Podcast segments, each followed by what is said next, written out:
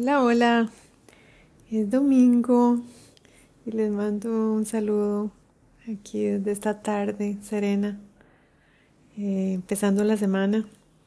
En astrología védica empezamos la semana el domingo y la semana va de domingo a viernes y el sábado, que es el día de Saturno, es el día de descanso. Y este es un cambio que ha sido para mí importantísimo desde que empecé a practicar Ashtanga en los viejos tiempos en la escuela en Mysore en la década del 2000, el 2017, fue que ya se cambiaron de, lugar. Eh, teníamos el horario de domingo a viernes y el sábado era el día de descanso. Luego lo cambiaron porque nuestro maestro tiene familia y él quería estar los domingos con sus hijos, que es muy respetable pero es muy importante el sábado, el sábado descansar, el sábado darnos eh, ese break durante la semana. Es, digamos que uno de los tips más importantes para sostener una práctica de Ashtanga en el tiempo. Y bueno, ya, ya yo, yo son 20 años que, que la sostengo. Yo la cuento desde el momento en que empecé a practicar seis días por semana. Antes de eso, digamos que hice algo del Hello Kitty Yoga, le llamo yo. Hice varios entrenamientos de maestros en Costa Rica y sí, era un tipo más de vinyasa, eh, kripalu, era una onda ahí un poco, digamos que más, más soft. y Ashtanga ya la empecé formalmente en el año 2003 con, con mi maestro en, en Mysore el Old Shala en Gokulam, así es como le llamamos ahora, porque el Shala nuevo ahora está en Jebal, que está en las afueras de Mysore.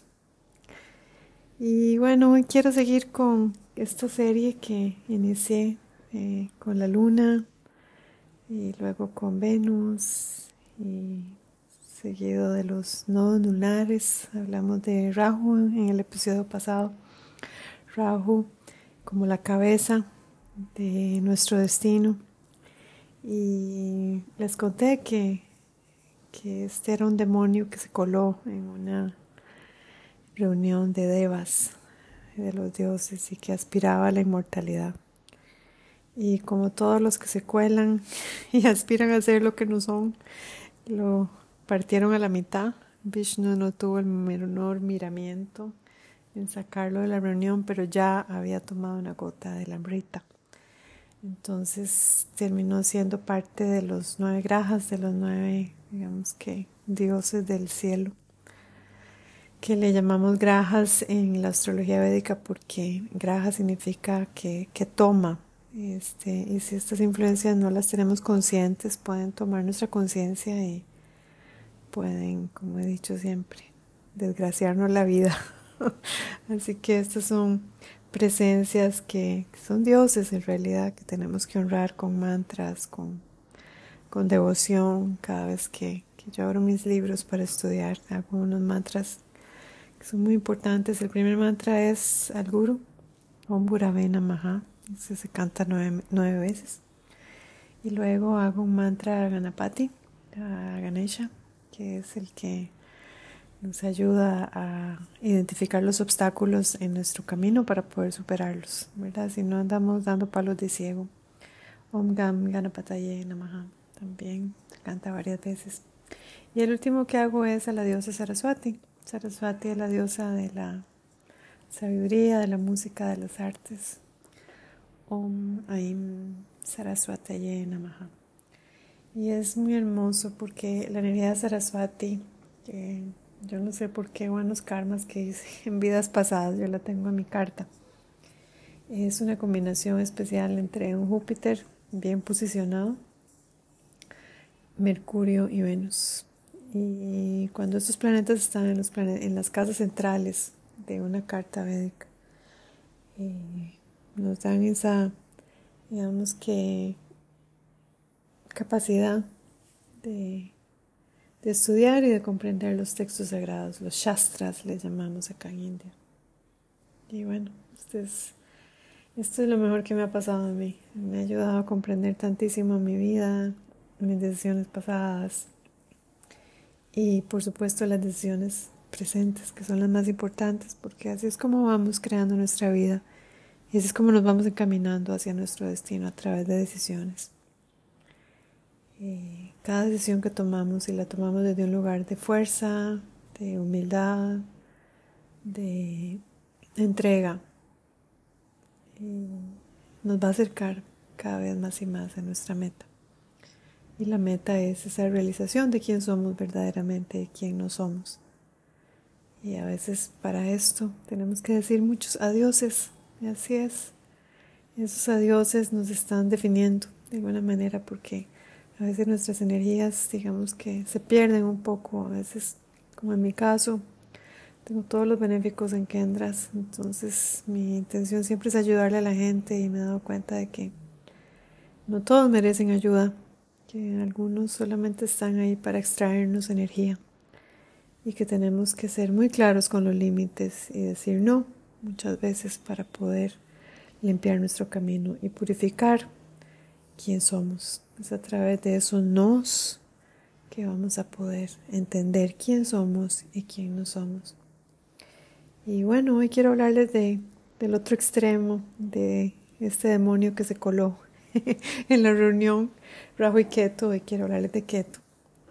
Y vean que Keto es solo cuerpo, no tiene cabeza. Entonces, donde está Keto en nuestra carta védica, que lo van a identificar con una K y una E, eh, digamos que hay como una bandera. ¿Qué significa eso? Que esta es una aptitud, una capacidad que, digamos que ya traemos. La traemos en el sentido de que ya tuvimos algo que ver con esto en vidas pasadas. Sin embargo, eh, la casa donde esté Ketu vamos a estar un poco como sordos y ciegos. Es una energía que puede significar pérdidas, calamidades, soledad.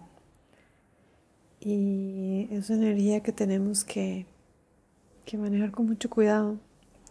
También es la energía que nos puede llevar hacia nuestra soledad espiritual, hacia el silencio, incluso al sanias. El sanias es la renunciación. Pensemos en un Ketu que está en conjunción con Saturno. Significa que esta persona ya trae de vidas pasadas ese deseo por la soledad espiritual, por la renunciación al mundo. Es como que no le encuentran sentido al mundo. Es como que mira, este mundo me quiero bajar, aquí no encuentro nada real, no encuentro nada verdadero, hay tanta hipocresía, hay tanta mentira, hay tanta manipulación, competencia, ¿qué estoy haciendo aquí? ¿Para qué nací? Es un poco keto. Pero si a keto lo alimentamos, ¿y cómo se alimenta un keto? Se alimenta con un maestro, con una maestra que nos guíe. Pero muchas veces keto está digamos que ciego y sordo y tiene los maestros enfrente y está viendo para otro lado. Eso se puede ser un keto en casa 9, por ejemplo. Keto en casa 5, por ejemplo, eh, nos da una inteligencia muy aguda, qué lindo, pero es una persona que no tiene inteligencia práctica, que no sabe vivir en el mundo. ¿A dónde está nuestro keto? ¿Qué pasa si nuestro keto está, por ejemplo, con la luna? Somos maravillosos para los lenguajes. Tenemos una capacidad increíble para aprender lenguas. Y también tenemos la capacidad de leer las mentes de los demás. Increíble. Entonces es, un, es una luna psíquica que tú le das esa capacidad a esta luna. Y son personas que muchas veces son diagnosticadas con trastornos psicológicos, pero en realidad no hay tal. Son personas simplemente muy sensibles a nivel espiritual que inmediatamente, por ejemplo, sienten si una persona miente, si una persona manipula, si una persona modifica los hechos para quedar bien. Una luna con Ketu lo va a identificar inmediatamente. Así que Ketu puede ser un excelente eh, activo para tu camino espiritual. O también puede perderte en una luna o en una, eh, un Mercurio o en un Marte un poco poco aterrizados. Puedes quedarte ahí dando vueltas en teorías de reencarnaciones y extraterrestres y etcétera, etcétera, mucho del New Age. Este es un keto desconectado, que no es la onda, digamos, en el yoga que yo practico. Eh, la Shanga Yoga es mucho de estar aquí presentes en el ahora, de tomar decisiones inteligentes a nivel material, porque todo lo material es espiritual. Un keto, digamos que desconectado, eh, tiene la tarjeta de crédito al tope, tiene, no sé, todas las cuentas de la casa desordenadas, no sabe tomar prioridades. Una señal, por ejemplo, de un ketu en casa 9 es que tenemos un padre que nunca, nunca hizo nada en su vida. La casa 9 es la casa de nuestros nuestro padre. Es un padre fracasado, es un padre que en realidad no, no hizo mayor cosa, ni por nosotros, ni por nuestros hermanos, ni por nuestra familia. Es un tú en casa 9. Mal aspectado. ¿Por qué? Porque puede estar aspectado, por ejemplo, por Marte. Entonces, no solamente estuvo desconectado y ausente, sino que también fue agresivo. ¿Dónde está tu keto? ¿Y cómo puedes utilizarlo mejor?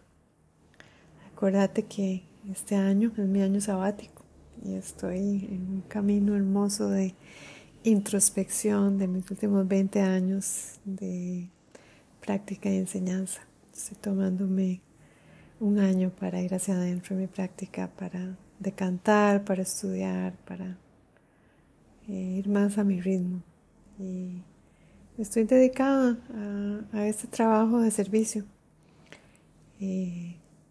quiero ayudarte, quiero ayudarte para que sepas con claridad dónde están tu rajo y tu keto que es tu nudo kármico. Qué interesante. Es lo que viniste a hacer en esta vida. Y cuando ya uno sabe lo que vino a hacer, ya uno deja de perder tiempo en nimiedades, en distracciones. ¿Qué tal un keto en casa 7, por ejemplo? Un keto que no entiende relaciones, no sabe relacionarse. Es un keto que está un poco fuera del cuerpo. Son combinaciones para divorcios, por ejemplo. Son combinaciones para separaciones, porque la persona simplemente no está ahí. Vive en otra dimensión. Y el yoga no se trata de eso, el yoga se trata de ver a dónde están nuestros puntos débiles para poder eh, entenderlos y manejarlos e integrarlos de alguna manera en nuestra vida. Un ketu eh, bien colocado nos va a dar muchas visiones espirituales y nos va a ayudar a comprender el panorama más grande. Un Ketu eh, con un Saturno, con una luna en ascendente. Wow, es una persona que puede ser agresiva, que puede ser eh, depresiva, que puede ser muy negativa. Hay combinaciones en la astrología védica que nos levantan un montón de banderas rojas. Y es nuestro karma, entonces lo que tenemos que hacer es aprender a manejar lo que, lo que sembramos y lo que tenemos. No se trata de deprimirse, ni mucho menos se trata de abrir los ojos bien abiertos, abrir el corazón, arremangarse, decir, ok, este es mi ahora. La carta es una foto de cómo estaban nuestros karmas en el momento en que encarnamos, en el momento que decidimos regresar. O nos mandaron de vuelta, esa es la otra opción. Así que no hay que tenerle miedo ni a Rajo ni a Keto, hay que, hay que conocerlos, hay que incluso amigarse, hay que aceptar con voluntad y con mucha humildad lo que es nuestro. Esto no es culpa de nadie, nadie puede ayudar a encaminar un rajo, un keto. Somos nosotros los únicos que tenemos la responsabilidad de tomar nuestra vida en nuestras manos.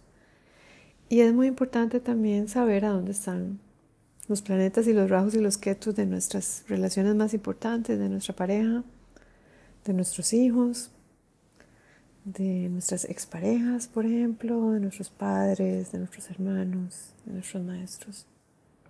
Qué increíble, porque así podemos entender claramente que todos tenemos un destino y por eso es que con ciertas personas digamos que resonamos tan fácil y con otras es como que las queremos tener lo más lejos posible de nuestra vida y tienen que ver con estas energías sutiles. Así que te invito a, ir más profundo en tu práctica de yoga, a identificar tus karmas, a estar en paz con lo que, tienes que trabajar en esta vida y a no asustarte sobre todo. Yo creo que una de las cosas más lindas del conocimiento es que uno sabe siempre que las herramientas son efectivas y que podemos usarlas. Si tenemos la protección de los maestros, siempre vamos a aterrizar de pie. Yo soy una testigo y soy un testimonio de que es así. Te mando un gran saludo desde esta hermosa India, hoy domingo. Shanti, Shanti. Namaste.